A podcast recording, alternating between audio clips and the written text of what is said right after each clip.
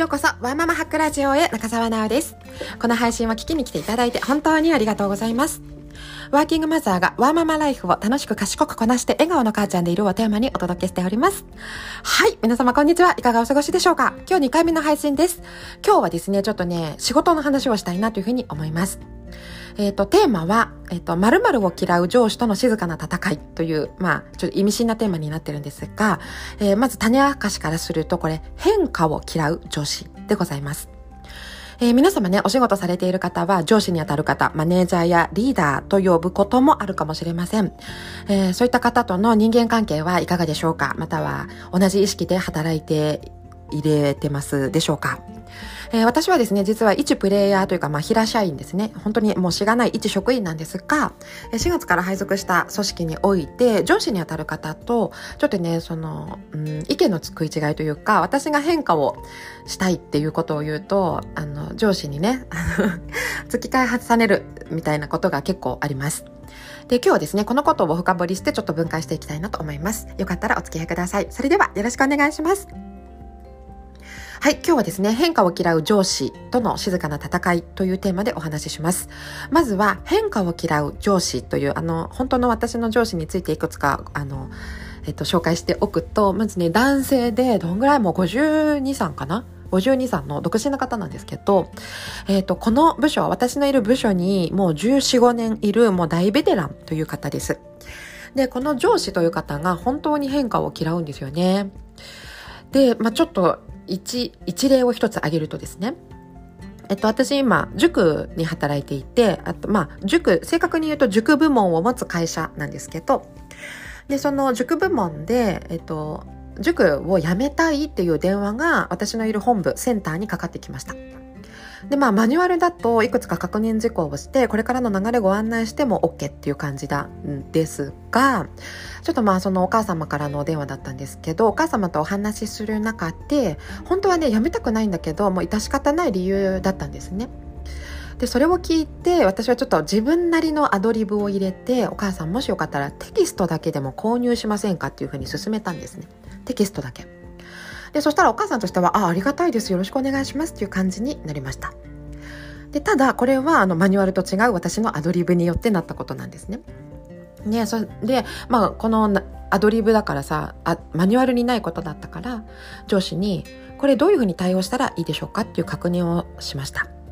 で、まあ、電話対応が終わった後に、ちょっと中澤さんと、えー、無理やりテキストを販売する方向に持っていかなくていいよと。相手から言われてからの対応にしていきたいんだよっていうふうに言われたんですよね。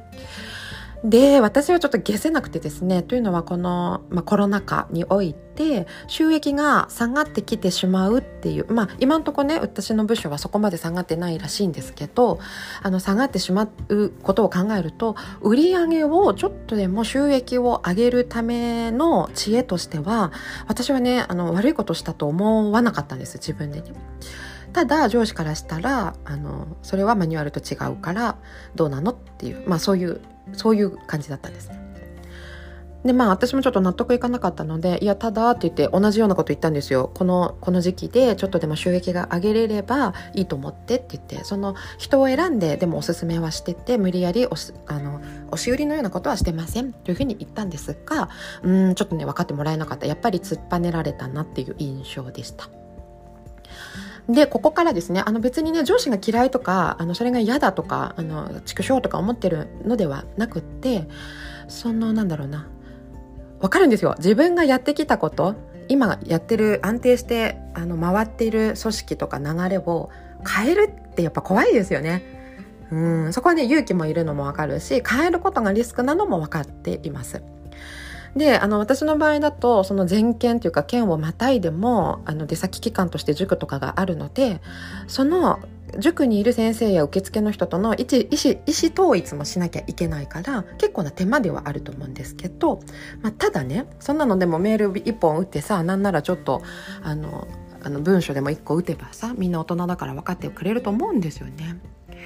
うんそうそうね。まあなんだろう変えるのが怖い気持ちは分からなくはないっていうことですね。ただですよ。ただ私としては変化をしないこともまたリスクの一つだというふうに考えています、えー、今回のコロナ禍のような状況ですよね。ここねあの今まで通りやっていくとそりゃ生き残れないでしょって思っているんですよね。まあ、そのコロナ禍っていうのが私に余計変化することをあの是とするっていう良しとするっていうそういうあの私の中でね意識が強いのもあったのかもしれないですね。まあ、ただそこは分かってもらえなかった理解してもらえなかったというふうに思ってます。で私あの4月から移動してきた私は今の組織や会社の流れを新しい視点で見てると思いますね。なんか言っちゃえばこういうもんだよねとはまだ思えてないからどうしてそれをやるんだろうっていうのをやっぱり一つ一つあの納得しながらやっていきたいのでうんそうただ上司としてはもう1415年やっているわけでこういうもんだよねばっかりだと思うんですよね。まあそこの違いかなというふうに思っています。で、あの、実際に上司の上司にあたる部長クラスの方からは、あの、中澤さんねって言って、あの部署はちょっと体制が古いから意見言ってねっていうふうに言われてたんですよ。組織の新陳代謝が必要だ、みたいな。で、それもあってね、ちょっと、うん、と思っているんですね。はい。で、ここからなんですけど、だから、じゃあ、悔しかったよ、悲しかったよっていう、そういう話ではなくてですね。えっと、私はその上司のことをすごく尊敬してるし好きだしそのなんだろうこれからもねあのぶつかっていきたいというふうに思っているんですが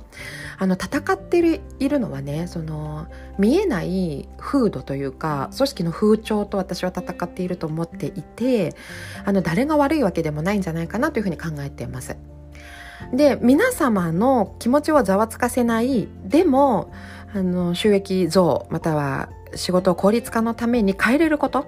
私があのできること皆様の理解を得ながらできることをそんなんだろう妥協点というか攻めに合った点というかそういうのをねちょっと今も探しているような状況です。